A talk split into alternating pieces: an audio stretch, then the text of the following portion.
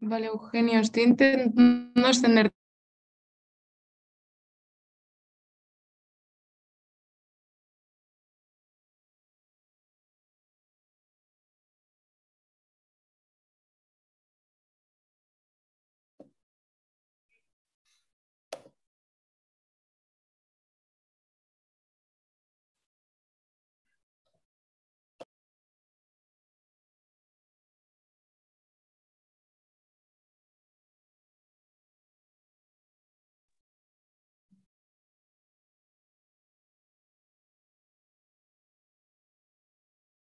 A ver, en teoría ahora ya puedes poner la cámara y hablar y todo.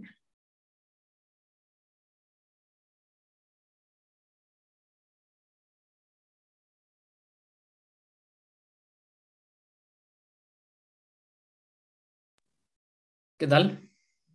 Ah, vale, genial. Digo, no sé si lo he hecho bien. Bien, ¿tú qué tal? Bien, muy bien. Ahora entrará Carlos. Hay más apuntados esta vez. O sea, hay más confirmados. ¿Cuántos hay ahora?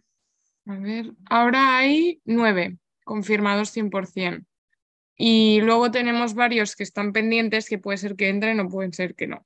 Ahora eso estamos tú y yo, por eso. Vale, genial. ¿Hay alguna forma de que yo vea cuántos hay? ¿O que, o que vea quién hay? Mientras... eh, Sí, mira, si tú vas a participantes, ¿ves la barra de abajo Sí. donde tienes vídeo silenciar? Sí. Vale, vas a participantes y donde pone asistentes te saldrá. Vale, vale, perfecto. Está eh, anfitrión, coanfitrión, espectadores, vale, perfecto. Entonces, hoy te, o sea, esto lo, el webinar lo moderará Carlos, porque yo creo que será como más fluido. ¿sabes? O sea, al final Carlos tiene esta operación tan por la mano que le sale hasta natural. Vale, O perfecto. sea que. Genial. Y vale, y que sepas que de los que se conectarán, hay uno que ya nos ha dicho que quiere invertir, pero falta que diga la cantidad. Entonces supongo que la escogerá según lo que vea en el webinar. Que para que lo sepas, bueno, por si hace preguntas y tal, se llama eh, Alejandro Jover. Vale, perfecto. Vale. Genial. Y a ver. Y ya está. Ah, mira, hay otro más. Hay 10 al final. Qué bien. apuntados. Sí, es que el tema de los webinars es que a veces en precompromisos da un poco como, bueno, la sensación de que se apuntan pocos, pero es que al final la audiencia que se está impactando es menor que en la audiencia normal. No, no, claro. Entonces luego ya verás que el, el primer webinar que hagamos en abierto, a lo mejor de repente se apuntan 30. Y dices, coño. Pero Vale, porque el siguiente webinar, porque eh, para la, digamos, la gran masa sí que habrá un webinar mucho mayor, ¿no?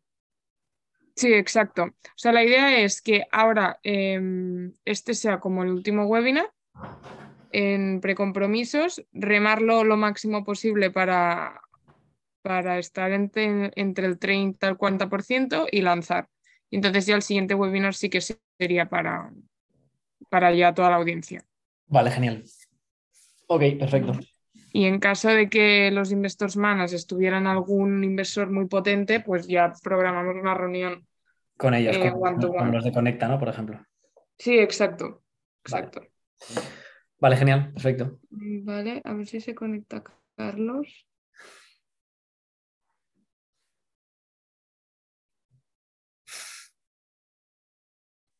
Vale, Carlos ya está entrando.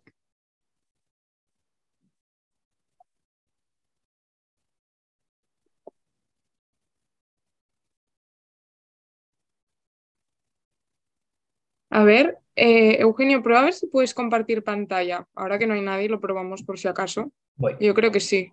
A ver. eh, compartir pantalla.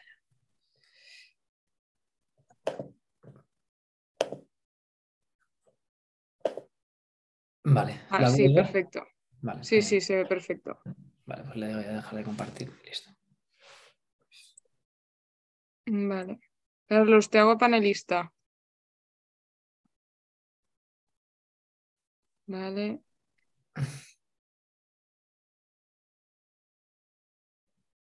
Y anfitrión.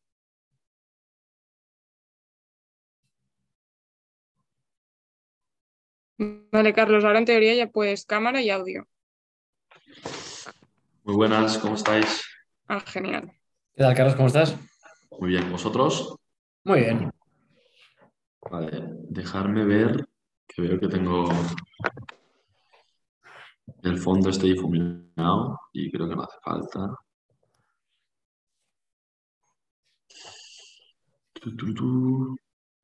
Vale, genial. Pues Eugenio, un poco lo que, lo que habíamos comentado. Eh, la idea es, yo te presento, un poco como hizo Víctor el otro día, te cedo la palabra, haces el pitch, eh, nada, 5, 10, 15 minutos, lo que te sientas cómodo. Em, si lo haces con presentación, estupendo, y así también te pueden seguir un poco mejor. Y luego ya pasamos un poco a aquello de mi punto de vista y luego abrimos turno de preguntas, que bueno, eh, entre tú y yo vamos viendo las preguntas y te las voy haciendo para que puedas ir comentando y te voy apoyando. Vale. Sí, a lo mejor lo que en vez, en vez de compartir el, el pitch, lo que hago es tenerlo ya abierto en mi pantalla y lo voy siguiendo como tal. ¿O ¿El qué, perdona? que en vez de compartir el pitch como tal, lo tengo Ujú. yo abierto en mi pantalla y lo voy siguiendo? Vale, como, como... O sea, no lo, no lo vas a compartir, dices. No, me, me da igual, lo que, lo, lo- que prefiera es que no sé si la gente realmente lo va a querer, lo va a querer estar viendo o siguiendo, ¿no? Eh, yo soy partidario de que sí, de que se presente porque hay algunos que todavía no lo habrán abierto y demás y les ayudará. Pero si tú te sientes más cómodo sin, como tú veas. No, no, yo lo sigo, Vale. lo, lo- lo pongo y además estoy seguro que todo el mundo puede, puede Venga, que le surgen nuevas cosas y demás. súper bien. Vale, pues nada, a ver, le damos aquí.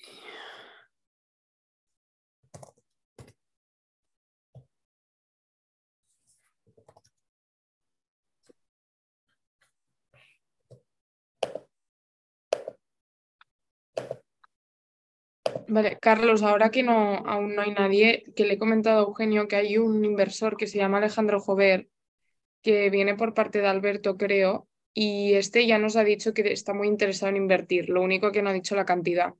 Vale, Eh, bueno, o sea, yo iré haciendo seguimiento, pero que seguramente este pregunte o...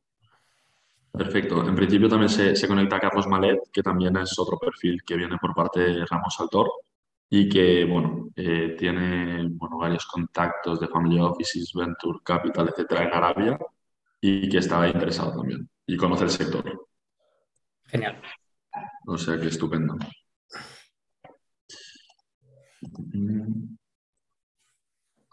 Luego, Eugenio, ya hemos, bueno, contestado un poco a las, a las dudas que me has mandado, ¿vale? Hemos tenido una reunión ahora con eh, bueno, un perfil que ya tuvimos reunión la semana pasada, que es un andorrano. Eh, no sé si se podrá conectar hoy, pero bueno, hemos estado antes media hora larga al teléfono comentándole un poco todo y ahora lo tiene que comentar con su familia que gestiona el patrimonio pa- familiar en Andorra y tal y, y lo comentará con el resto, pero la verdad que está bastante convencido, o sea que igual también es ticket grande. Qué bien, qué bueno.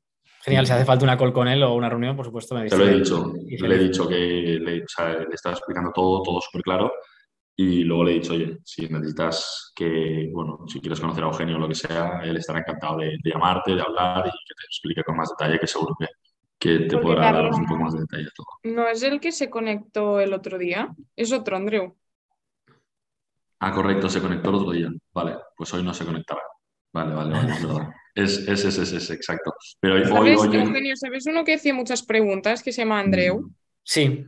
Pues es ese. Es este, correcto, correcto. De hecho, eh, o sea, hoy hemos tenido otra reunión porque a raíz del webinar, exacto, eh, que son algunas de las dudas que te he pasado esta mañana, Eugenio, que eran como muy seguidas y muy organizadas. perfecto. Pues, pues eso ya lo hemos solucionado todo y le he dicho eso, que si quiere hablar contigo, lo que sea, eh, y perfecto. ¿Vale? Que era, bueno, que quería saber también un poco el tema del partner tecnológico, cómo quedaba, y también es el que me ha preguntado, de hecho, el nombre de la persona, De Nerea. eh, de Nerea, justo. O sea, Nerea es un poco la que está coordinando todo junto con Andrés Mate Sanz, pero en principio la, la head es Nerea. Y luego el jefe de departamento es José Luis Calvo, que es digamos, el que hizo el que dio la aprobación a todo, a todo el proyecto, pero con, el que, con la que nosotros hablamos de forma habitual y estamos todos los días eh, escribiéndonos y tal, es Nerea. Súper, súper. Vale. Carlos, tú puedes ver los asistentes, ¿no? También. Sí, sí, sí, de momento somos cuatro. Vale, no, es normal, ¿eh? La gente siempre es un poco impuntual. I know,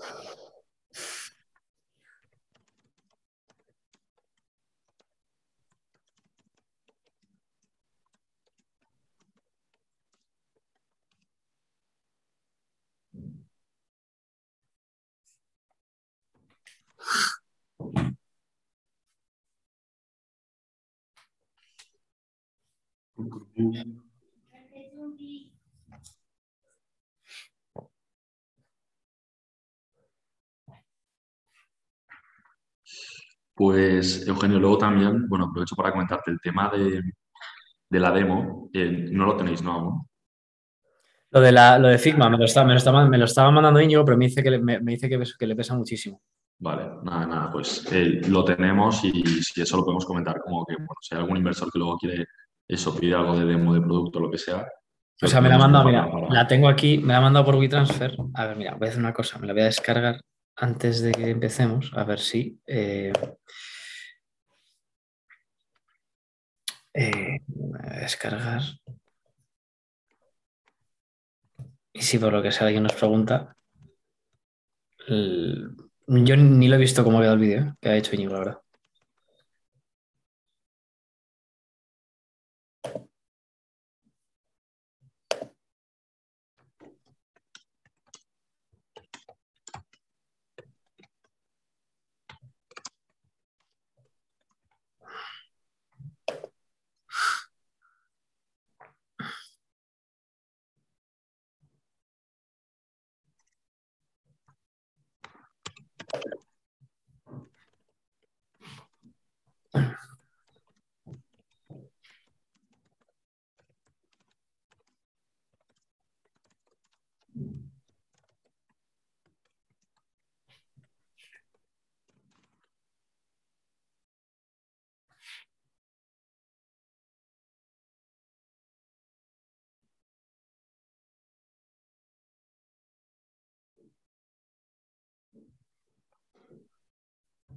Hola a todos. Bueno, vamos a esperar unos minutos a que se siga conectando algunos inversores más.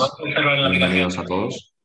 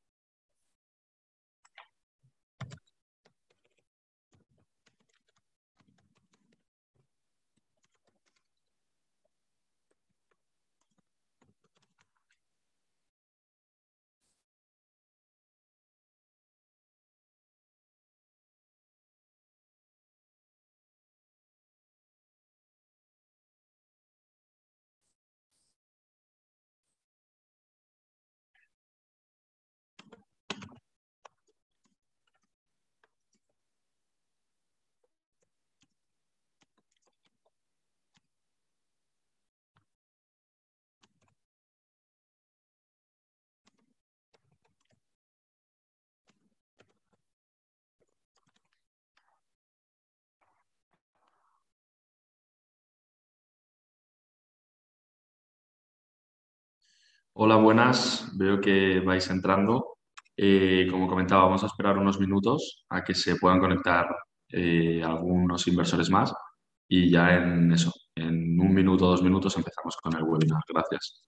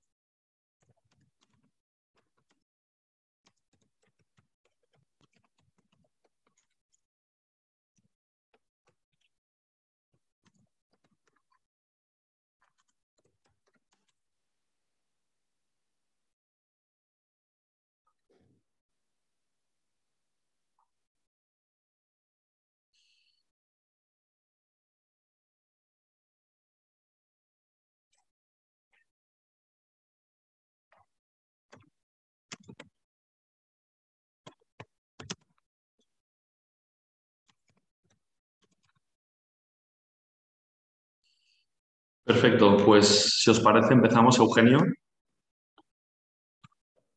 ¿Qué tal? Muy, perfecto, muy buenas a todos. Bueno, primero de todo, gracias por asistir al, webinar. Eh, sabemos que hay algunos inversores que, también van a asistir, pero se irán sumando y de todas formas, bueno, tendremos la sesión grabada por si alguno llega un poco más tarde.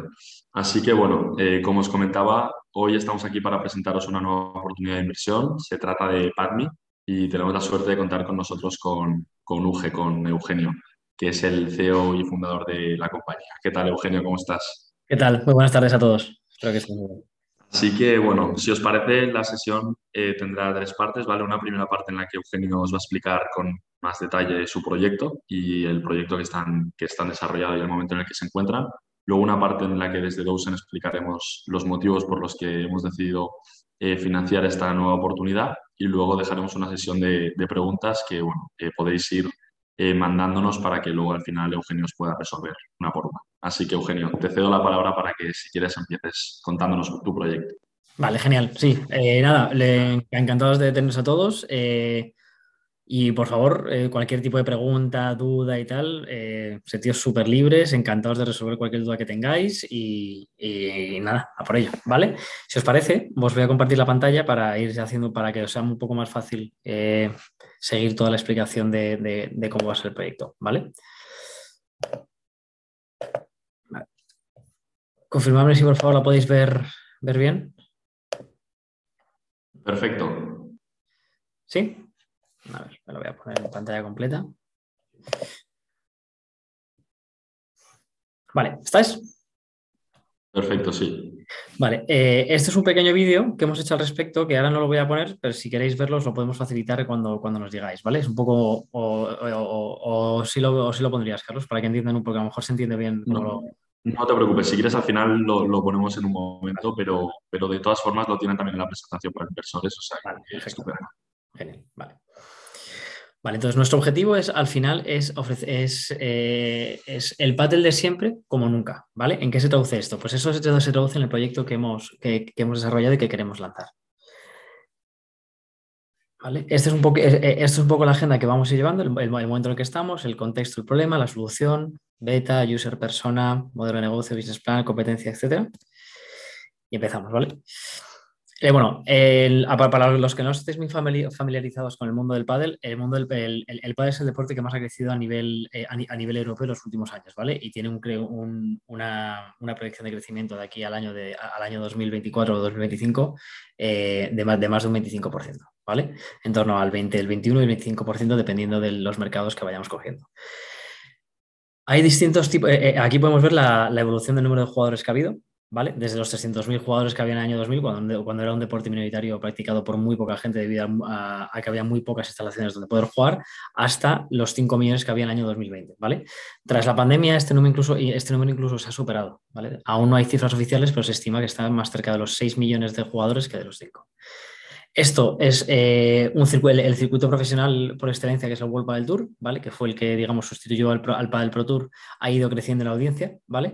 Hasta tener una audiencia aproximada de 145.000 usuarios y ahora mismo, eh, digamos, ha cogido tanta importancia el Padel profesional que ha, salido incluso otro nuevo, otro nuevo circuito, ¿vale? Eh, patrocinado desde el, mundo, desde el mundo árabe y que está, digamos, en competencia con los mejores jugadores de, con, el, con el World Padel Tour. Y luego la tendencia que, estamos viendo básicamente es eh, toda esta parte de aquí. O sea, de todo este crecimiento desde el año 2016 hasta el año 2024, este, esta parte de aquí es el crecimiento estimado que habrá. ¿vale? Esto es un poco más o menos eh, para que veáis eh, los países, el número de pistas, un número de clubes, el número de jugadores que hay por cada uno de los países. ¿Vale? Y ahora, y ahora nos metemos un poquito más en el, en, el, en el, contexto, en el problema que estamos, ¿vale? Llegamos a este punto. Nosotros entendemos que en la, actualidad, en el contexto en el, que, vivimos, tenemos dos patas, ¿vale? Eh, las personas buscan eh, ser mejores en todo aquello que les gusta, en todo aquello que disfruta, en todo aquello que emplean tiempo y les satisface. Es decir, oye, a mí me gusta mucho cocinar y quiero aprender nuevas recetas. Me meto en internet, veo trucos de cocina. oye, me gusta salir a correr, pues me compro las mejores zapatillas, me hago un estudio de la pisada, me hago, eh, veo como, eh, bueno, pues mejores tipos de zancada. distintos, distintos tipos de información que te ayudan a ser mejores en aquello que estás disfrutando. Y por otro lado, a todos nos gusta en el contexto actual mostrar aquello eh, que hacemos bien. Es decir, nos gusta ese reconocimiento social. Volviendo un poco, volviendo un poco al ejemplo de antes, oye, se me da súper bien cocinar el risotto, se me da súper bien, bien cocinar eh, el pescado y lo que hago es, en cuanto hago una comida para 10, lo subo a Instagram o a las redes sociales, lo comparto por WhatsApp y se lo doy a conocer a todo el mundo que, eh, que, lo, que lo bien, ¿vale? Entonces, eh, cogiendo este contexto y el mundo del pádel, que vemos que tiene un crecimiento, que, bueno, que ha habido un, crecimiento muy fuerte y que aún le queda mucho por crecer, vemos que hay una serie de problemas en todos los partners o en todos los agentes que intervienen en el mercado, ¿vale? Por un lado tenemos los jugadores, ¿vale? Los, el problema que tienen los jugadores es que no tienen ningún tipo de herramienta que les permite medir el desempeño de cuando están jugando. Después están los clubes. Los clubes, pese a lo que mucha gente puede pensar, no son negocios bollantes. Es decir, mucha gente cuando va a un club de pádel y ve que es que está lleno, pues está lleno cuando vas tú, que son de 5 y media o de 6 de la tarde a 9 de la noche, que es cuando la gente a lo mejor ha salido a la oficina y se va a jugar, pero durante el resto del día, que tienes que seguir pagando nóminas, que tienes que seguir pagando instalaciones y demás, los clubes normalmente suelen, ser vacíos, suelen estar vacíos o no suelen tener esa misma actividad que por la tarde. Y luego las marcas, ¿vale?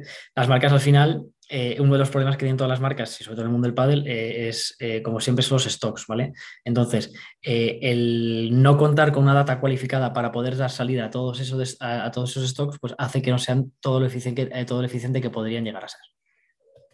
¿Vale? Llegado a este punto, lo que, lo, que, buscamos es crear el 20 por 10 más grande del mundo, ¿vale? Es una pista en la que juegan todos esos agentes que intervienen en el mundo del pádel, jugadores, clubs y marcas. Lo que estamos es buscando una solución que integre a todos, ¿vale? algo que haga mucho más sencillo y mucho más fácil y mucho más eh, exponencial el crecimiento del mundo del padre. ¿Cómo hacemos esto? A los jugadores, ¿qué es lo que les ofrecemos? Les ofrecemos una herramienta con la cual eh, van a poder medir todas las estadísticas de su juego. No solo esto, sino también van a, van a poder acceder a una parte muy social, ¿vale? Nosotros tenemos clarísimo que eh, si tú a, a, los jugadores lo único que les das son datos y datos y datos, habrá una pequeña parte del mercado que les encantará, que lo disfrutarán mucho porque son aquellos que están eh, queriendo, digamos, competir de forma constante, y habrá otros que lo que están buscando es, esa parte social, esa parte de reconocimiento en la cual lo que quieren es compartirlo. ¿vale? Entonces creemos que si no unimos esas dos patas y hacemos que vayan de la mano, es una, digamos, es un coche que le faltan ruedas, ¿vale? Que está muy está equilibrado a un lado, pero le falta el otro. Necesitamos que estas dos vayan muy de la mano, ¿vale? Que vayan en crecimiento, ¿vale? A los clubes, a los clubes lo que le estamos ofreciendo es una mayor facturación por pista. ¿vale? ¿Cómo? A través del incremento que nosotros eh, eh, haríamos en, la pista por usuario y a través de la escuela. Lo que le estamos ofreciendo a los clubes de la escuela es, digamos, profesionalizar la escuela. En vez de tener una escuela en la cual eh, los alumnos llegan, se les mete en unas clases sin, digamos, un nivel muy determinado y se les pone a dar clases sin ver su evolución, sin ver si mejoran, no mejoran, cuánto, en cuánto tiempo y demás, lo que le ofrecemos es una herramienta para medir todo eso, de tal forma que la motivación del alumno se mantiene muy alta. ¿Por qué? Porque está viendo cómo evoluciona, está viendo cómo mejora. Y no solo lo está viendo a nivel sensación, sino que, está, sino que lo está viendo con datos. Y por último, la solución a las marcas. A las marcas eh, le estamos dando un valor muy añadido. Le estamos dando un nuevo canal de venta eh, a través del cual va a poder vender todos sus productos y nos le estamos dando, le estamos dando data muy cualificada para poder, eh, digamos, atacar a aquellos consumidores que más le interesen. Hay que tener en cuenta en este aspecto que nosotros, una vez que, analiza, una, vez que sabemos todas las estadísticas de los, de los jugadores, sabemos eh, su velocidad de bola, cuándo juegan, cuándo no juegan, con quién juegan, cuáles son sus mejores golpes, cuándo son, son, cuáles son sus peores golpes, en qué necesita mejorar, cuánto se mueve, cuánto no se mueve. Con toda esa información nosotros somos capaces de hacerle recomendaciones sobre su juego, sobre su material deportivo. Y no son recomendaciones, eh, digamos, mm, aleatorias o intuitivas, no, son, son recomendaciones que vienen en base a lo que tú juegas, a todo lo que tú haces. ¿Por qué? Porque tú estás en la pista, nosotros estamos midiendo cada partido que tú juegas y te metes en pista y Padme te analiza, estamos viendo exactamente todo lo que tú estás haciendo. Y con eso podemos luego hacerte recomendaciones muy específicas sobre lo que mejor le viene a tu juego. ¿Vale? Nuestro producto mínimo, ¿vale? Viable, con el que queremos salir al mercado en el mes de, o con el que queremos tener listo en el mes de mayo, digamos, está compuesto digamos, de dos partes, ¿vale? Por un lado está la parte hardware, que es la que está colocada en la pista, que son dos cámaras. Como podéis ver aquí en la presentación, hay una cámara que se sitúa en esta parte de la pista y otra que se sitúa en, este fondo. Ambas cámaras están situadas en el centro de la pista y en el cuarto metro, ¿vale? El hecho de que estén en el cuarto metro es porque, ah, por normativa del pádel, eh, no puede estar dentro, digamos, de, del cuarto metro hacia abajo. De tal forma que si la bola golpeas a la cámara no pasaría nada porque ya se interpreta que la bola está fuera, ¿vale? A partir de aquí, además, esta colocación de las cámaras nos permite a la hora de conseguir esos highlights del partido o esa visión o esa parte social del partido conseguir un ángulo mucho mejor que el que podríamos obtener desde otro punto de vista que quizá la visión fuese mucho menos espectacular o al menos no tan, no tan bonita o tan compartible. ¿Vale? Y luego todos estos datos, ¿cómo funciona? Nosotros, eh, digamos, guardamos, eh, cojamos las imágenes del partido, las mandamos al cloud, en el cloud son procesadas por nuestro algoritmo y luego toda esa información es devuelta a la aplicación en este formato, ¿vale? Esto que, esto que veis aquí es un mockup de, de, una primera versión de cómo querríamos que sea la aplicación, que ahora más adelante os podré ir explicando un poquito más o menos para que entendáis por dónde queremos llevarlo, tanto, como os decía, la parte de estadísticas como la parte social, ¿vale? Aquí nos metemos, ¿vale? Un poquito más en, esta parte de mockup. voy a mover esto para acá para que así luego se pueda ver bien. Vale. Eh, esta parte primera, ¿vale? Esta parte es la parte de estadísticas pura y duras. Y aquí lo que hacemos es únicamente eh, analizar y daros eh, o darle al usuario las estadísticas que ha tenido su partido. En este aspecto nos gustaría mm, dejar una cosa muy clara. No, tenemos la intención de dar estadísticas y ya. Cuando tenemos comprobado que cuando tú a un, a un usuario le das estadísticas y números y números y números, sin más, eh, lo que hace con ellas es nada. Es decir, él, la, persona lo que quiere es que sus estadísticas se traduzcan en, aquello que le pueda hacer útil. Entonces, el hecho de yo darle, eh, tienes un 10% de errores no forzados, eh, el primer saque es tanto, volea de revés derecha tanto. Si tú no le das una explicación a cómo mejorar con esas estadísticas, no sirve. Entonces, en este aspecto lo que nosotros queremos es ofrecerle, una vez que tiene las estadísticas, ofrecerle un vídeo con con lo que debería hacer para mejorar su rendimiento. Un ejemplo muy, muy básico. Oye, eh, vemos que eh, si metes los primeros saques, tu número de puntos ganados aumenta un 30%. Cuando no metes el primer saque, estás en un 45%. Entonces, céntrate muchísimo en eh, meter los primeros saques. Esto además nos lleva a una segunda derivada, es la parte de, me estoy adelantando un poco, pero para que veáis un poco el sentido, la parte de la cual tú puedes recomendar al cliente Clinics o al usuario, oye, estamos viendo que tienes que fallas muchísimas bandejas. Bueno, pues que el sábado por la mañana en el Club X hay un clinic por 10 euros que dura 30 minutos sobre bandejas de derecha, sobre bandejas, sobre voleas de derecha, que vemos que es el golpe que más fallas de todos. No te lo pierdas, está muy, está muy cerca de casa y demás. Entonces, toda esa parte creemos que puede ser muy útil a la hora de mantener al usuario, digamos, dentro de nosotros. Después está la parte eh, del, del nivel, ¿vale?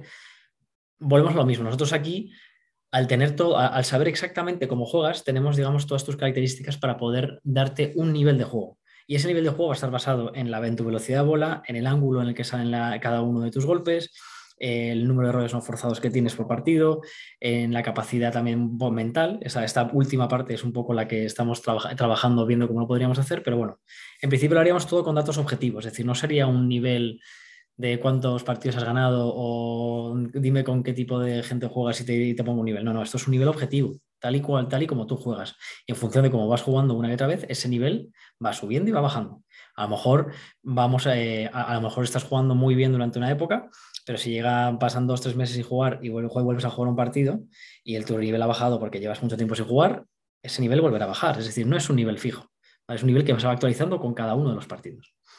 ¿Vale? Y luego, por otro, tenemos eh, el mapa de calor. Bueno, esto básicamente es un poco ver por dónde te has movido la pista, cuáles son tus necesidades de moverte y demás, ¿vale? Eso, digamos, sería en cuanto a la parte técnica. Y luego aquí nos metemos en la parte más social, ¿vale? Aquí, en la, primera parte, teníamos esa parte que os decíamos de los highlights del partido. Para nosotros algo muy importante, que es, y esto va orientado a la grandísima masa de jugadores de pádel.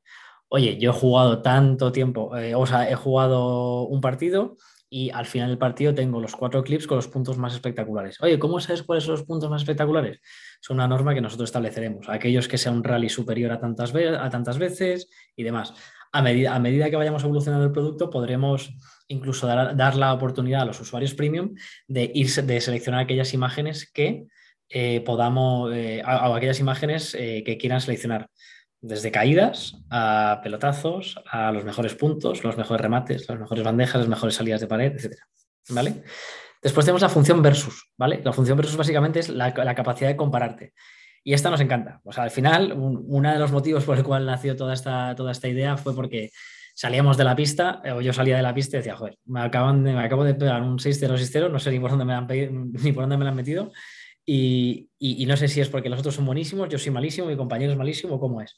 Entonces aquí tienes la capacidad de estar comparando tus estadísticas con los del resto, ¿vale? Es decir, oye, pues eh, eh, veo que mi compañero eh, se ha movido muchísimo, ha metido muchísimas más bolas, tiene muchísimo menos errores no forzados y yo tengo muchísimos más. Pues está claro que de los dos he jugado yo muchísimo peor y que la razón de la victoria, de la derrota soy yo única y exclusivamente. Y luego tenemos la parte de retos. En la parte de retos aquí lo que buscamos es un poco intentar que el cliente esté de forma constante, digamos, con nosotros. ¿Cómo lo hacemos? Lo mismo, nosotros sabemos cómo está jugando y el objetivo un poco es Oye, repito, vemos que mm, tus errores no forzados en todos los partidos están en torno al 50%. Si en los próximos tres partidos consigues una media del 35%, la próxima pista corre de nuestra cuenta.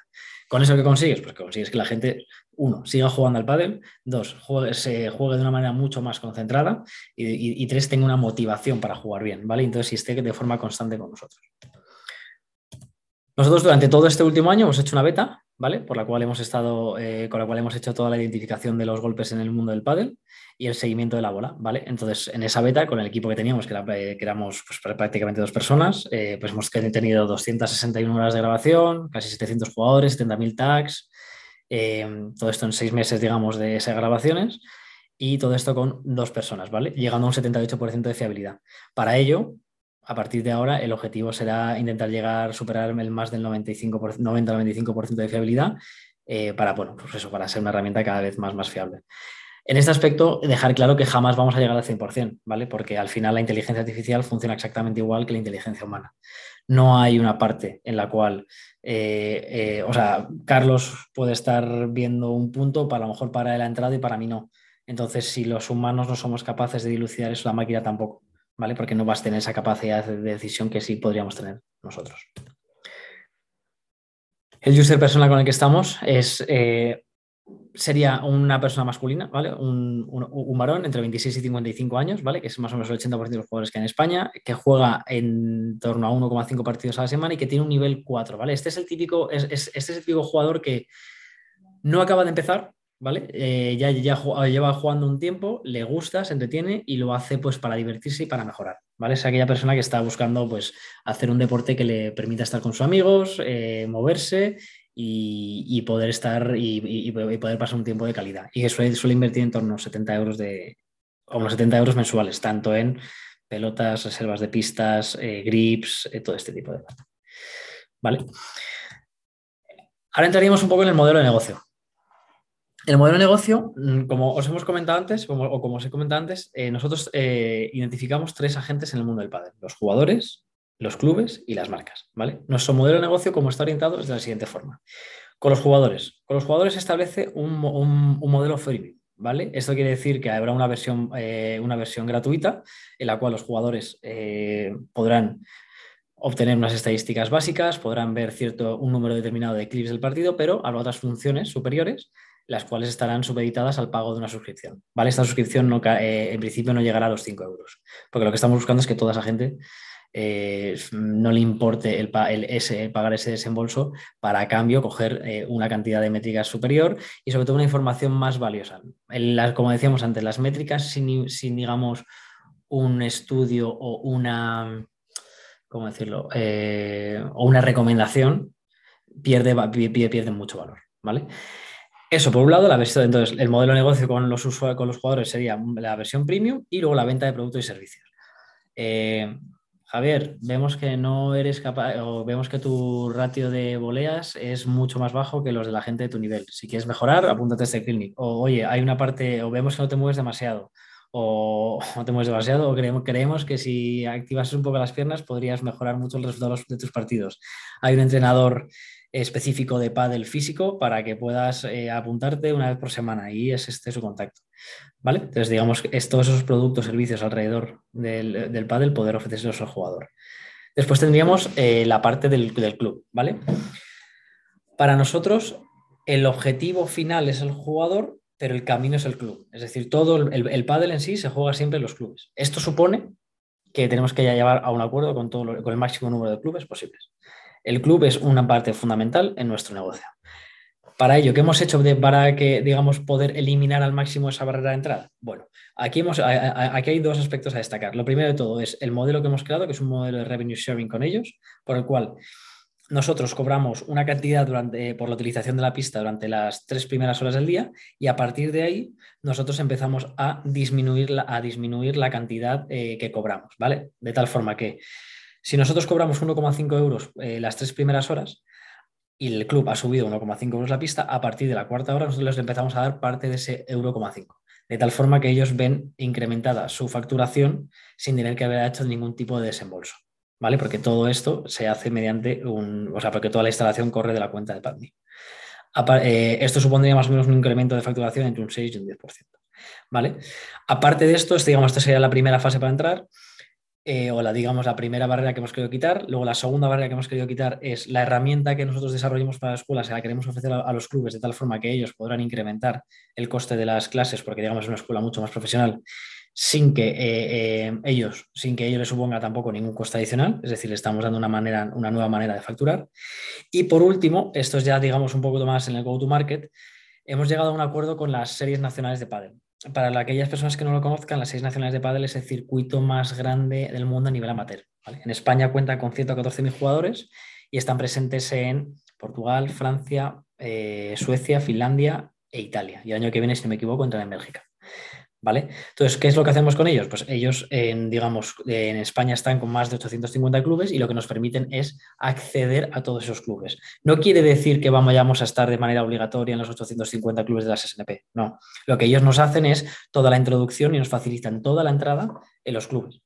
De tal forma que eh, eliminamos muchísimas barreras de entradas. ¿Por qué? Pues porque las seis nacionales de pádel eh, le hacen eh, ganar dinero a los clubes, activan todos los fines de semana del año menos junio, julio y agosto activa entre 4.000 y 5.000 pistas y todos esos clubes en los que se juegan el circuito les hacen ganar dinero. Por lo tanto, todo lo que viene de su parte eh, lo, miran con muy, muy buenos ojos. ¿vale? Y por último, eh, digamos, del tercer agente tendríamos eh, la parte de marcas, ¿vale? los cuales nosotros tendríamos dos formas de, modelo de negocio con ellas. La primera sería mediante la generación de leads, es decir, llevando gente a sus páginas web o a sus sitios de venta para eh, poder convertir eh, en ventas. Y dos, una vez que se alcance un número determinado de usuarios y tengamos una gran base de datos, el hecho de poder eh, vender incluso sus productos en nuestra aplicación, creando a, través de un marketplace. Esto aquí nos metemos un poco en el business plan, ¿vale? Que esto aquí lo que a ver es un poco el, número de. Bueno, estos son cifras que no sé si queréis, no sé si Carlos va, quieres que vayamos una por una o la gente ya podrá, lo habrá podido ver in situ o cómo queréis hacerlo. Si, quieres, luego ya entramos, entramos en más detalle en esta slide. Vale, pues sí, porque es que ir viendo números quizá no tenga mucho sentido. Número por número. A ver, vale. A ver, aquí. La competencia que tenemos a día de hoy, ¿vale? Eh, tenemos, esto, eh, tenemos estos tres competidores a día de hoy identificados, ¿vale? Hay uno nuevo que ha salido, eh, pero bueno, que aún está igual, con pruebas y demás, y que, por eso lo hemos metido porque no, está, y están viendo la viabilidad según el modelo que querían, por lo tanto no, ni lo hemos metido. NGTV, todas, todas estas empresas eh, han hecho ya varias rondas de financiación de, varias, de varios millones de euros y, y todos vienen de, digamos, de otro tipo de deportes. Pues NGTV, si no me equivoco, está en el tenis, en el rugby y no sé si en el fútbol. Entonces ahora está intentando meterse en el mundo del pádel. Swing Vision está en el tenis y Moyo es, eh, está en el mundo del tenis y de igual, se está intentando ahora meter en el mundo del pádel. La principal diferencia eh, que tenemos nosotros respecto a ellos, hay, varias, ¿vale? La primera de todos es el coste que nosotros eh, le, aplicamos al club, que es algo diferencial y que nos han dicho los clubes que es, por, que es la, digamos, la decisión o el elemento diferencial respecto de todos ellos. Y, otro, y, la, otra parte es el punto de vista social desde el que nosotros lo, orientamos. Es decir, nosotros, eh, nosotros lo que buscamos, aparte de darles las estadísticas a, a todos los jugadores, es conseguir que sea algo muy viral, que la gente pueda compartir todos sus momentos dentro de una pista con toda la gente de su alrededor. ¿Vale? Entonces, bueno, aquí hay un poco todas las diferencias y demás. Los retos que tenemos a día de hoy, eh, bueno, como os comentaba al principio, ya hemos llegado al acuerdo con, las SNP, eh, ya, hemos, ya, hemos conseguido una beta en la cual hemos conseguido, eh, hemos conseguido un paso muy importante que es el reconocimiento de los golpes y el seguimiento de la, pelota. Y aquí tenemos una serie de retos. Nuestros retos principales a nivel de producto es en el mes de mayo tener un producto listo para lanzar al mercado con la idea de estar probándolo durante el mes de junio, julio y agosto. ¿vale? El objetivo es estar en, entre 5 y 10 clubes durante esos tres meses para que la gente pueda ir probando la aplicación de forma constante e ir viendo todo tipo de problemas que vayan saliendo y a la vez ir haciendo una labor comercial a medida que vayamos viendo que todo que el producto está funcionando tal y como queremos. ¿vale? Otro de los retos que tenemos a nivel eh, producto es el tema de la instalación. Actualmente estamos tardando en torno a una hora por pista y nuestro objetivo final es llegar a, los 30 minutos.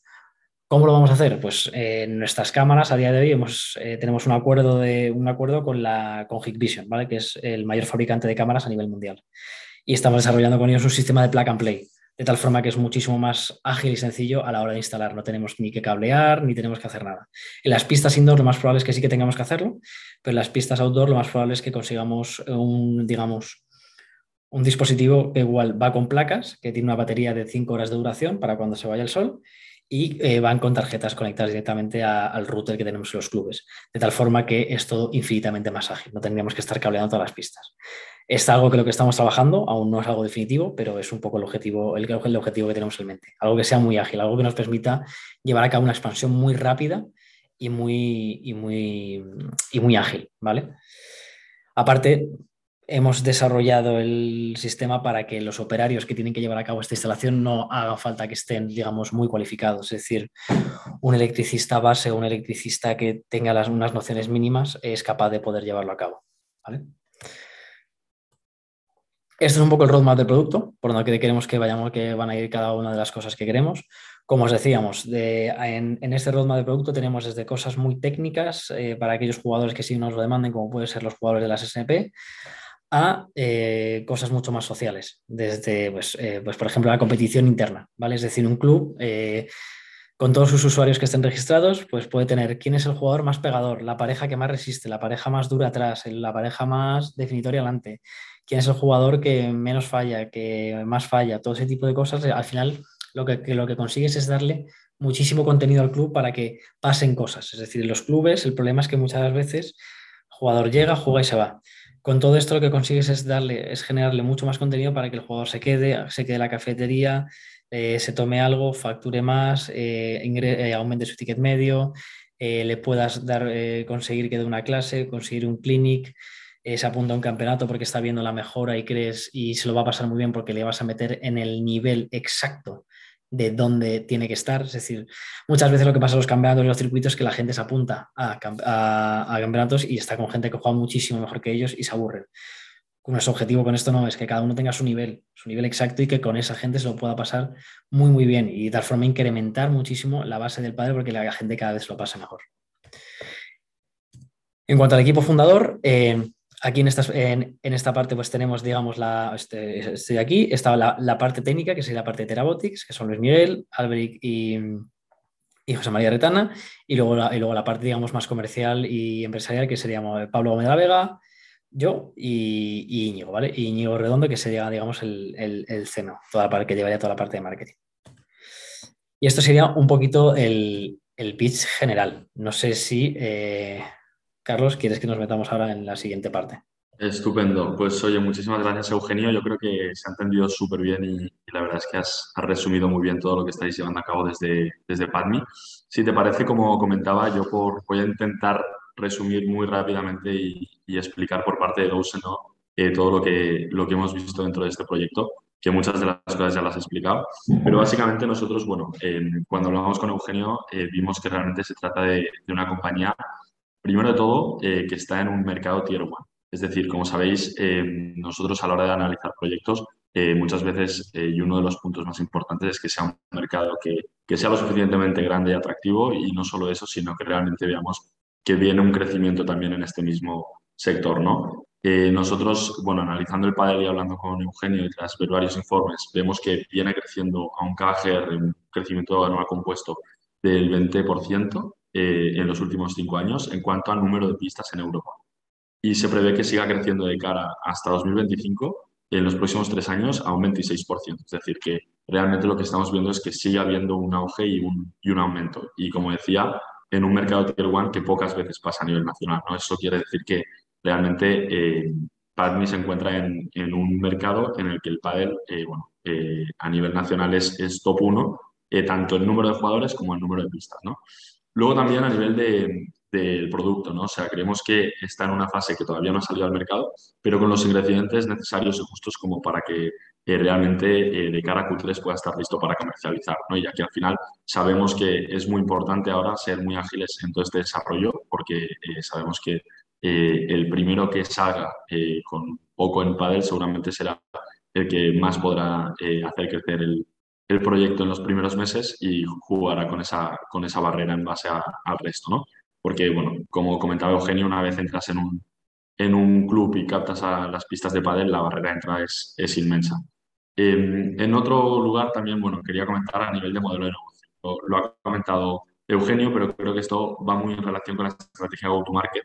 Ellos al final han sido capaces de encontrar un modelo de revenue sharing con, con los clubs, que esto al final lo que les permite es que de entrada no tengan que desembolsar eh, todo lo que a día de hoy con Moyo o NGTV tienen que desembolsar. ¿no? Al final, ahora mismo lo que estamos viendo es que los clubes que han querido instalar Moyo o, NGTV, eh, el principal problema que tienen es ese, es un tema de precio y es una barrera porque al final eh, quizás sí que se lo instalen en una o dos pistas, pero no tienen la capacidad para instalárselo en el 100% de las pistas. Al final, lo que propone Eugenio y lo que proponen con, Power, con Padme es decir, oye, nosotros vamos a buscar la manera de que el precio al, principio no sea una barrera para los clubes y que realmente nuestra visión y nuestra propuesta de que realmente al final el 100% de las pistas de clubes puedan estar eh, digitalizadas eh, para realmente poder profesionalizar todo ese padel amateur eh, sea una realidad, ¿no? Y no únicamente en una o dos pistas de, cada club.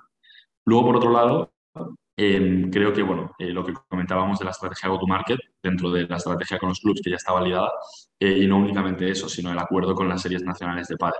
Al final, creemos que una compañía que aún sin haber salido al mercado ha sido capaz de cerrar ese acuerdo con las series nacionales, es, es una compañía que realmente bueno, ya está poniendo foco en esa comercialización, en esa comercialización y no como muchas veces pasa, ¿no? que a veces se pone mucho foco en, en tecnología y en desarrollo, pero, pero nos olvidamos de luego ver ese, ese approach con los, con los clubes. En este sentido, eh, como bien comentaba Eugenio, ¿no? al final lo que va a permitir a PadMe crecer los primeros meses es ese acuerdo de que al final en la comercialización van a poder tener esa entrada en esos más de 800 clubes con los que trabajan las SNP y que al final les va a permitir eh, poder empezar a captar e implementar a esos primeros early adopters. Además eh, de que obviamente, como decía Eugenio, cuenta con más de 100.000 jugadores y al final serán sus beta testers, ¿no? esos primeros eh, jugadores que van a poder ir analizando toda esa data, van a poder ir midiendo que realmente funciona, funciona bien y lo que al final significará eso, ¿no? que puedan acabar siendo clientes recurrentes de la, de la plataforma.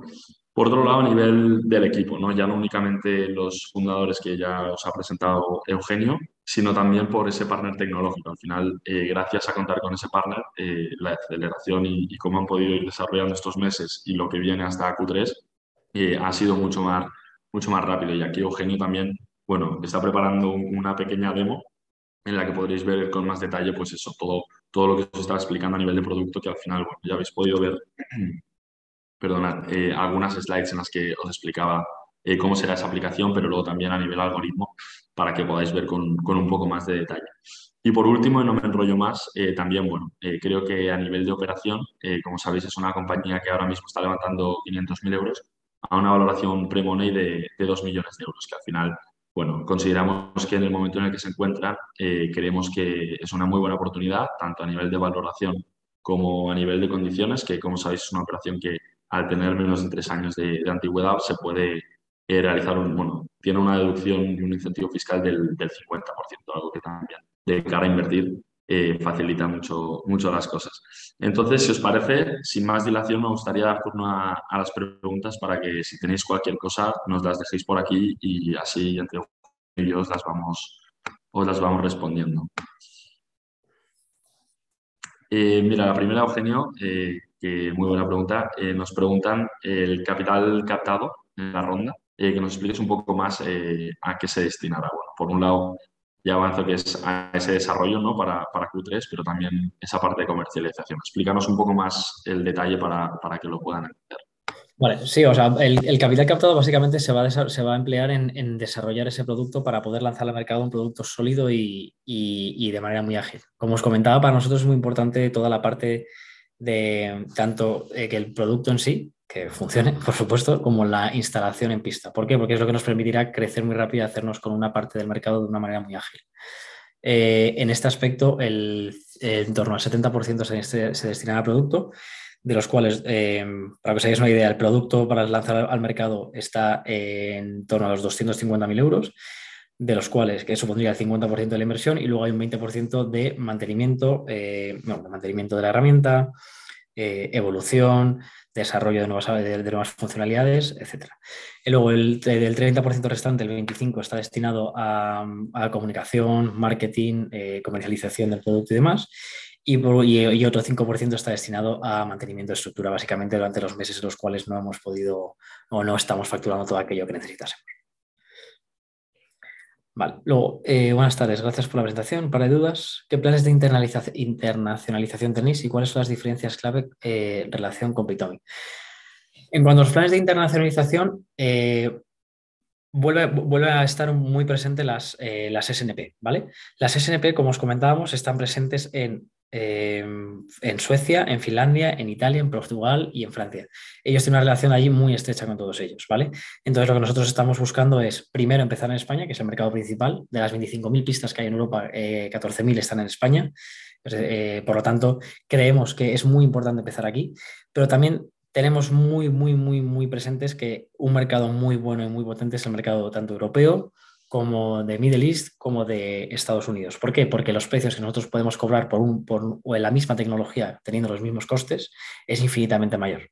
¿Vale? Es decir, el margen que nos va a dejar el mercado europeo, el mercado americano o el mercado de Oriente Medio va a ser mucho mayor que el del español. ¿Qué es lo que pasa? Que el mercado español es el mercado de referencia, es decir, todo lo que pasa aquí es un poco lo que luego se extrapola al resto de mercados. Entonces, ¿cómo lo queremos hacer? La primero con las SNP mm, para poder acceder a todos esos mercados europeos y después con eh, los fabricantes de pistas. Es decir, en este aspecto nosotros queremos introducir, eh, ya estamos en conversaciones con dos o tres fabricantes muy potentes de pistas para eh, hacer que todas las pistas nuevas que instalen vengan con nuestra tecnología integrada, de tal forma que consigamos, por un lado, una rapidísima expansión, sin que nosotros nos cueste, porque al final es una instalación que van a hacer los, propios fabricantes una vez que vayan a montar el club. Y dos, eh, conseguimos disminuir los costes, ya que nosotros no tendríamos que, eh, digamos, pagar esa instalación o asumirla, eh, o asumirla nosotros. ¿Vale? Esto además, como os comentaba, aparte, aparte del crecimiento muy, muy rápido que, que, vamos a tener, nos va a permitir poder acceder a mercados que a lo mejor en, otros, en otro momento nos costaría muchísimo más. ¿Cuáles son las diferencias clave con Playtomic? Bueno, esto suena, eh, esto lo que, a lo mejor lo que digo puede sonar un poco pretencioso, espero que no se tome, no como, tal. Pero nosotros a día de hoy eh, nos vamos a situar en el medio, eh, en un punto medio a partir del cual vamos a poder pivotar hacia el lado que queramos. Es decir, una vez que nosotros estamos metidos en la pista y somos capaces de tener toda esa información del usuario de cómo juega, y ya somos capaces, digamos, de sobrevivir o de ser rentables por nosotros mismos con este modelo de negocio, podemos pivotar hacia cualquiera de los lados. ¿Cómo es mi convivencia con Playtomic? Pues eh, es una convivencia, podría ser en un momento dado, si nos interesase, podría ser una convivencia muy buena porque, oye, Playtomic, si me das acceso a los 4.000 clubes en los que tú estás metido, o a aquellos clubes que nos interesan, porque nosotros verá que tenemos una serie de características que nos interesan más, es decir, aquellos clubes con más pistas, con más jugadores y demás. Pero bueno, si nos das acceso a aquellos clubes con muchísima, con muchísima rotación de jugadores, con muchísimas pistas y demás, eh, pues llegamos a un acuerdo. Oye, eh, Playtomic, si me da, eh, o me invento, para el nuestro. Oye, para el nuestro, eh, podemos llegar a un acuerdo a través de todas las, todos los que tenemos, toda la, data que tenemos de los jugadores, la podemos utilizar para empezar a generar leads hacia, la, hacia eh, tu página web, hacia tu aplicación o hacia donde tú quieras. Es decir, estamos en un punto medio que podemos derivar hacia todos lados y podemos ser amigos de todo el mundo. Y eso es, y es una posición muy, muy buena, tanto para el futuro, para el posible éxito a futuro, como para eh, el crecimiento orgánico de la compañía, sin necesidad de rondas y demás. Entonces es un poco eh, la relación que podríamos tener con Playtomic. La diferencia clave, bueno, pues que ellos, ellos, se dedican básicamente a la reserva de pistas y nosotros vamos a algo muchísimo más complejo como es el análisis, el análisis del jugador, toda la viralización de su juego, etcétera, etcétera.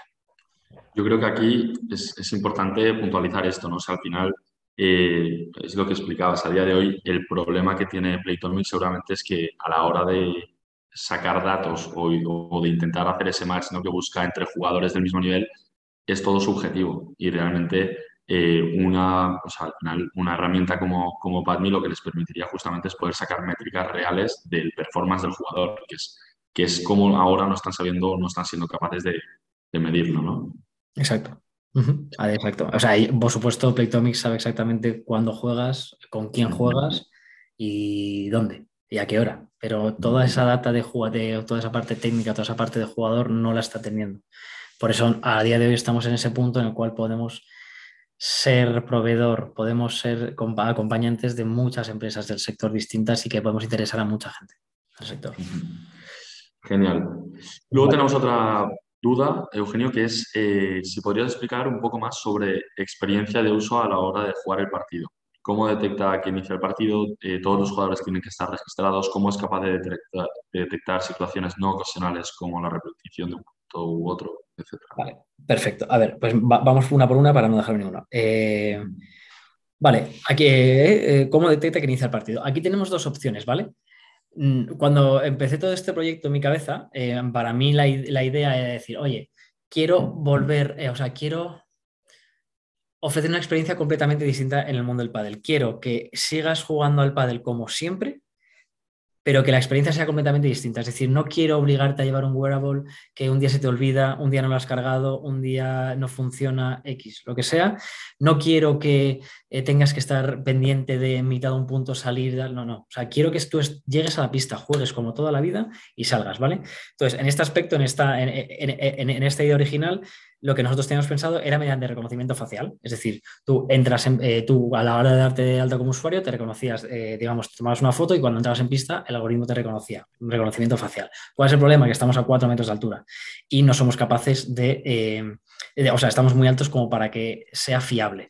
Hay una opción que es meter una cámara más a la entrada de, a la, entrada de la pista y la que estamos barajando en cuanto a coste y demás, pero bueno, esa en principio la estamos descartando, ¿vale? Tanto por coste como por eh, afectar un poco a la experiencia de usuario. ¿Cómo lo vamos a hacer? Tenemos dos opciones. De manera manual, es decir, para aquella gente que va con tiempo a jugar un partido, está la primera opción de todas, que es, oye, yo juego el día 24 de enero en el club tal, en la pista tal, a esta hora. Y a partir de esa hora se pone a grabar. ¿Vale? Eso por un lado. Y después, por otro lado, con eh, los beacon. ¿vale? Los beacon, para aquellos que no lo conozcáis, son, eh, son unas pegatinas que emiten una onda de, baja frecuencia que te permite saltar un push. Es como cuando estáis en los museos, pasáis por delante de las meninas y os salta un push en el cual tú le pinchas y te explica todo el cuadro. Pues esto sería lo mismo. Aquí básicamente sería, oye, eh, ¿juegas la pista 15 a las 4.40? Sí, entonces a partir de ahí ya te relaciona directamente con el partido y con tu usuario. Esas son las dos formas un poco que tenemos en las cuales se inicia el partido, ¿vale? ¿Todos los jugadores han de estar registrados? No. De hecho, una de las cosas que hemos tenido que trabajar muy a fondo para el tema de protección de datos es que todos aquellos jugadores que no estén, que no estén registrados se les difuminará. ¿Vale? Como, oye, ¿cómo sabéis cuáles están registrados y cuáles no? Pues por lo que hemos dicho, que tú a la hora de registrar el partido tienes que decir en qué, parte de la pista juegas. ¿Vale? Como lo que os comentaba, mi sueño, mi objetivo, mi, mi, tal sería poder hacerlo todo con reconocimiento facial y que el usuario no tuviese que interaccionar absolutamente nada pero creemos que no vamos a ser capaces de hacerlo en el momento en el que estamos. Más adelante puede ser que sí, pero a día de hoy creemos que no. ¿Vale? Em, ¿Cómo es capaz de detectar situaciones no ocasionales, como la repetición de un punto? Nosotros a día de hoy no vamos a hacer eh, conteo de puntos, es decir, nosotros vamos a estar metiéndonos única y exclusivamente en la identificación de los golpes, el seguimiento de la bola y demás. Habrá más adelante, uno de los, uno de los objetivos que tenemos es intentar poder llegar a ese nivel. Es cierto que para poder llegar a un nivel en el cual tú puedas eh, estar llevando el conteo de los puntos, tienes que haber visto muchísimos, muchísimos cientos y miles de partidos para eh, llegar a un grado de, digamos, de, perfección o un grado de... Eh, de precisión. sí, de, de, precisión, de fiabilidad muy, muy alto. De hecho, como un poco como lo tenemos pensado, es pedir a la gente que, o sea, nosotros empezar a calcular lo, cómo ha quedado el partido y pedir a la gente que luego lo meta en función de cuando, oye, cuando veamos que coincidimos en un número muy, muy alto en los puntos que juega la gente y los puntos que, o sea, el, cálculo del resultado final que hemos calculado nosotros, que coincide con el, resultado final que realmente han guardado los usuarios, pues ahí nos plantearemos el hecho de poder sacarlo. En cuanto a la repetición de un punto u otro no, pues eh, tú ten en cuenta que nosotros identificamos los saques no puede sacar dos. Si, si, sacamos dos veces desde un mismo lado, desde, desde, desde, la derecha, entendemos que el primer punto no ha valido y por lo tanto estamos repitiendo el punto. ¿Vale? Ten en cuenta que eso le enseñamos al algoritmo que cada vez que se saca, primero saca a la derecha, luego al revés, derecha, al revés. Y esto también está metido también en la parte del tiebreak. ¿Vale? Porque es muy importante toda esa parte eh, tener en cuenta que el tiebreak no sigue las, las, las, digamos, las reglas normales. ¿Vale? Si eh, quieres responder a la siguiente, sí. Mira, de hecho, aprovecho la de al sacar a la, a la, australiana como lo hacéis. Aquí ah, justo es, lo que te estaba comentando, ¿vale? Nosotros, eh, aunque saques a la australiana, tú sacas cada vez de un lado, ¿vale? Entonces, aunque el jugador, o sea, nosotros lo que hacemos es seguir al jugador. Esto creo que no lo he explicado, pero para que, para entendáis un poco cómo, funciona lo que hacemos, ¿vale? Nosotros eh, tomamos dos caminos. En, el paddle intervienen dos, dos, caminos. Por un lado el jugador y por otro lado la bola en el jugador nosotros detectamos cuáles son todos sus movimientos, sus poses, ¿vale? Eh, cuando está con los brazos extendidos, cuando va a rematar, cuando se está agachando para hacer un globo, etc. Y por otro lado la pelota, ¿vale? Entonces nosotros tenemos estos dos caminos, identificamos, identificamos muy bien qué es lo que pasa con todos y cada uno de ellos, y hay un momento en el cual se cruzan, ¿vale? Que este es el momento delicado, es el momento clave, en el cual, a partir de aquí, es cuando la pose del jugador y el, y el resultado de la pelota es lo que nos va a determinar el golpe que ha hecho ¿vale? Y el, golpe real que ha hecho y, el, y por lo tanto es lo que nos va a dar la estadística real. ¿Por qué? Porque tú puedes hacer el movimiento de un remate y no dar a la bola. Entonces no te, no te, puede contar con eso. Entonces tú tienes que tener en cuenta tanto el movimiento que hace el jugador como la consecuencia que tiene en, la pelota. ¿Vale? Entonces, al sacar a la australiana como lo hacéis, no va a ocurrir absolutamente nada. ¿Por qué? Porque eh, el jugador eh, que saca el drive se va a ir, a se va a ir al, revés directamente en vez, de, en vez, de, su propio canto y se le va, y se le va a sumar directamente. Y lo único que va a hacer va a ser contabilizarle sus golpes normales, porque el siguiente saque lo va a tener que hacer en el otro lado. No nos va a cambiar nada en ese aspecto. No sé si, si, no, ha, si no ha quedado claro, Carlos, te lo, te lo, te lo amplío o, como, yo, creo que, yo creo que sí, y si no, de todas formas, eh, bueno, si luego hay alguna duda más al respecto, lo, lo acabamos de, de, comentar. Pero si te parece, pasamos a, a la siguiente, a la de Andreu. Sí, por supuesto. bueno, básicamente pregunta el software eh, de interacción con usuario, ya sea app web, ¿lo desarrolláis vosotros o os apoyáis en fabricante? Y en caso de que sea así, ¿cuál? En, la app inicial, en principio los apoyamos en un, externo. Una vez que ya tengamos el producto lanzado al mercado, eh, ya empezaremos con un equipo interno.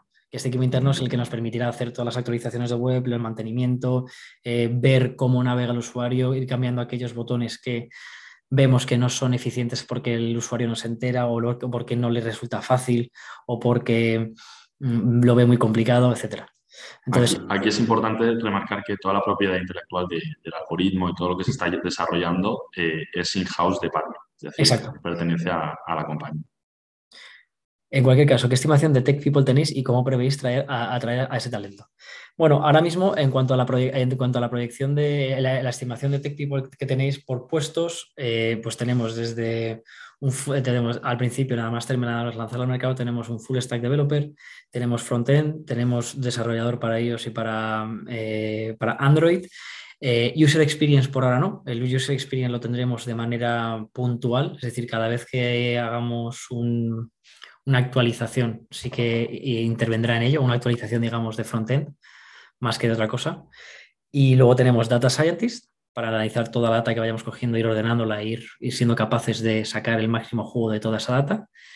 Y luego, por último, un CTO, ¿vale? Todo ese talento que vamos a hacer, hay parte eh, que intentaremos que el CTO, sobre todo, que ya hemos hablado con dos personas, tres, estamos viendo con la posibilidad de, de que se meta en el proyecto a cambio de un paquete de Phantom Shares.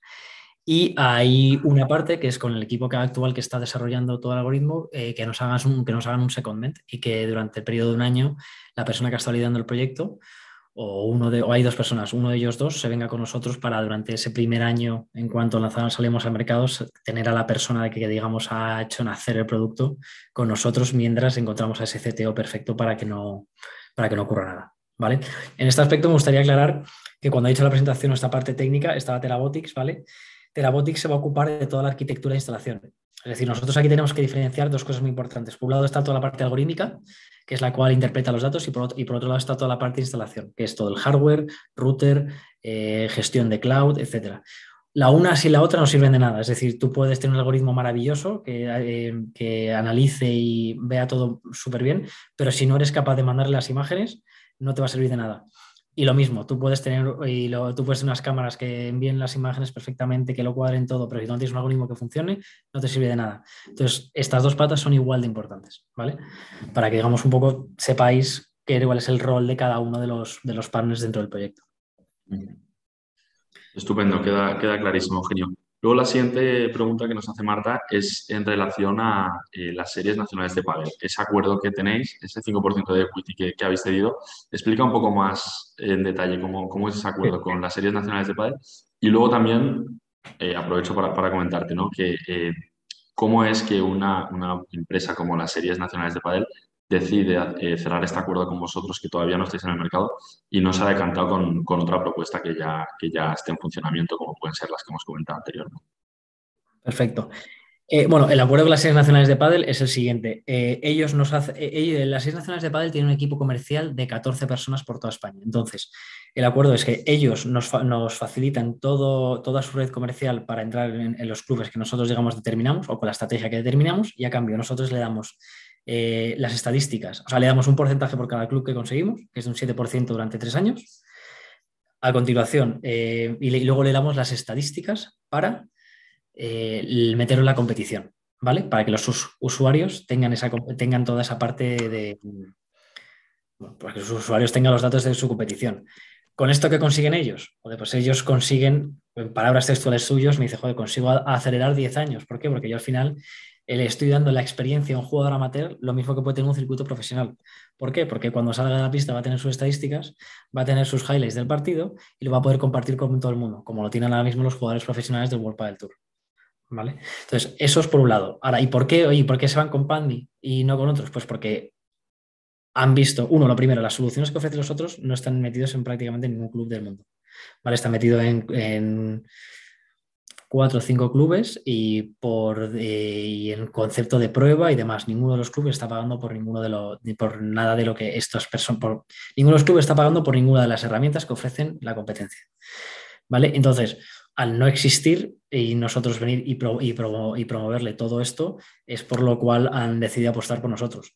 Tened en cuenta una cosa, que eh, nosotros hemos estado viendo a lo largo de este año y un poco más de tiempo que todo el deporte amateur va hacia la digitalización todo el deporte amateur. O sea, es una realidad eh, imparable, todo el mundo.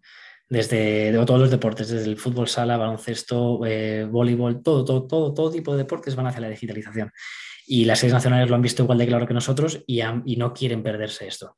El proyecto que le hemos presentado eh, les ha cuadrado, les ha parecido muy serio, les ha gustado y, y, bueno, hemos llegado a un acuerdo que creemos que es muy beneficioso para las dos partes, sobre todo sí, para las dos partes, porque por nosotros, por un lado, ellos, por ejemplo, van a ganar toda esa data, tienen parte de PadMe, parte de, eh, digamos, están, participando en nosotros.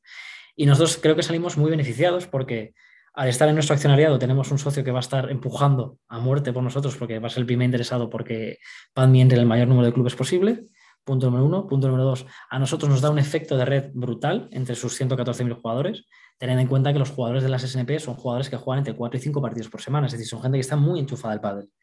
y, en, este punto también entramos en ese punto aspiracional que, tienen todos los deportes. Es decir, tú cuando llegas a un club de pádel y ves jugando a los de la. ves un partido que están jugando muy bien, que están jugando muy duro, y dices, joder, ese tío juega muy bien. Y si le conoces y ves que juega las SNP, luego comparte, o sea, digamos, es ese modelo aspiracional de, oye, yo quiero jugar como él tú ves que él comparte sus estadísticas o sus vídeos en Instagram, en TikTok o en cualquier lado, gracias a nuestra aplicación, y dices, oye, pues si este que juega muy bien utiliza esto, yo quiero utilizar también eso.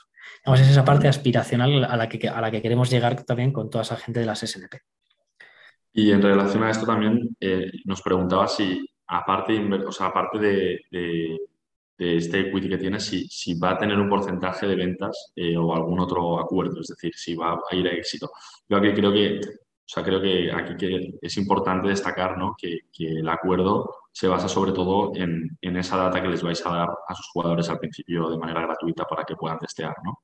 Sí, por supuesto, eso por supuesto, pero eh, en este caso también hemos apostado por la parte variable. Es decir, ellos se van a llevar un porcentaje por cada club que nos consigamos meter y que estemos facturando. Y eh, del equity que decíamos que ellos cogían, eh, ellos cogen una, una parte fija, pues digamos por empezar, y luego tiene una parte variable en función del resultado que cojamos. Es decir, si el, por la razón que fuese la relación con las SNP no funcionase como queremos, no cogerían todo el equity que hemos hablado, sino todo solo aquella parte proporcional al trabajo conseguido. ¿Vale? Es decir, porque además creemos, además eh, puedo decir, y estoy muy contento de ello, que la relación que tenemos con ellos es excelente. Tanto con Emilio Ramírez, que es el director comercial, eh, se ha creado un vínculo muy bueno, la verdad, es una relación muy buena. Y lo teníamos claro los dos, que esto tenía que ser una, una, relación de win-win para los dos, que no podía ser de uno apretando mucho al otro para tal. Y en ese aspecto creo que hemos conseguido algo muy bueno eh, para los dos. Es decir, el hecho de tener la posibilidad de conseguir 100.000 descargas o 114.000 descargas en un periodo muy, muy breve de tiempo, única y exclusivamente por el acuerdo con ellos, creo que es algo muy, muy positivo.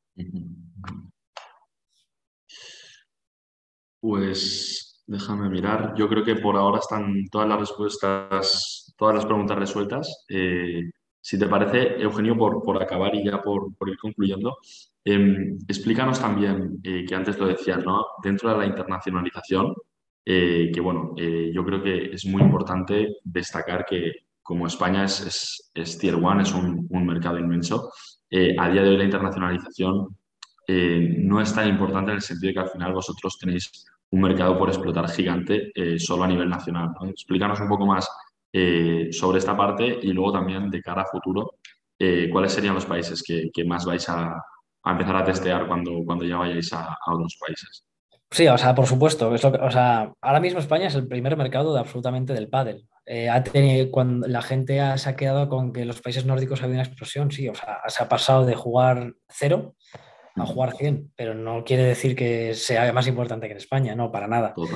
Son, son países los que se están empezando a jugar. De, hecho, lo que ha pasado un poco en los países nórdicos es que ha, empezado a haber una, una demanda de clubes y de pistas muy, muy grande ha empezado a crecer la oferta de clubes y la demanda no ha seguido ese ratio, por lo tanto ahora está empezando a cerrar clubes en, digamos, los países eh, nórdicos.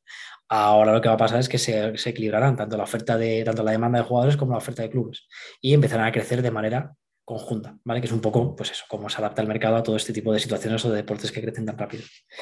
En cuanto a la internalización, nosotros estamos con el foco en España. Es el principal país, es el país referencia para todo esto, es donde más pruebas de los circuitos profesionales hay y nuestro objetivo es aquí. A partir de ahí, ¿cómo nos moveremos hacia afuera? Pues lo que os comentaba antes. En, en principio, nuestro objetivo será movernos esto es un poco una decisión que tendremos que tomar a medida como lo vayamos viendo. En principio, lo que más nos interesa serían los países nórdicos, porque pese a que Portugal y Francia están cerca de nosotros y están creciendo también mucho en cuanto a instalaciones de pádel, el precio que se paga por pista en, en, los países nórdicos es superior. Y la mentalidad o el estilo de vida que allí llevan, creemos que puede coincidir o que puede ser, o que puede ser algo muy, muy bueno en lo que estamos ofreciendo en PadMe, toda esa parte de estadísticas, toda esa parte social, toda esa parte viral, con toda esa parte eh, con, el carácter escandinavo, de medir todo muy bien, saber cómo mejorar, eh, toda esa parte, ¿vale? Aparte, eh, esto sería Europa y luego, por otro lado, a nosotros, tanto el mercado de Oriente Medio como el mercado de Estados Unidos nos parecen, nos parecen dos mercados espectaculares. Es decir, España a día de hoy, por volumen, es el más grande, el resto de mercados por margen son mucho más atractivos que el español. ¿vale? Entonces, efectivamente, nuestra idea es asentarnos, ser sólidos en el mercado español, pero también ser ágiles en cuanto a esa expansión internacional. ¿vale? Tened en cuenta que nosotros consideramos que hay, uno, que, eh, hay un switching cost muy alto, es decir, una vez que una empresa de este estilo entre en un club va a ser difícil sacarla. Entonces tenemos que intentar que toda esa, esa, esa digamos, expansión sea ágil y sólida, que son dos palabras muy difíciles de conjugar y lo tenemos muy claro y sabemos que es un reto muy fuerte, pero que para el cual hemos estado trabajando bastante. Por eso, por eso el hecho de haber hecho toda la parte de, invertir mucho tiempo en todo lo del plug and play, en la que la instalación sean rápidas, sean ágiles y demás. Estupendo, Eugenio. Y, ya por último, y, cerramos el webinar, eh, una pregunta que me gusta siempre hacer a, los emprendedores. ¿Qué le dirías a un inversor para, para que se sume a tu proyecto?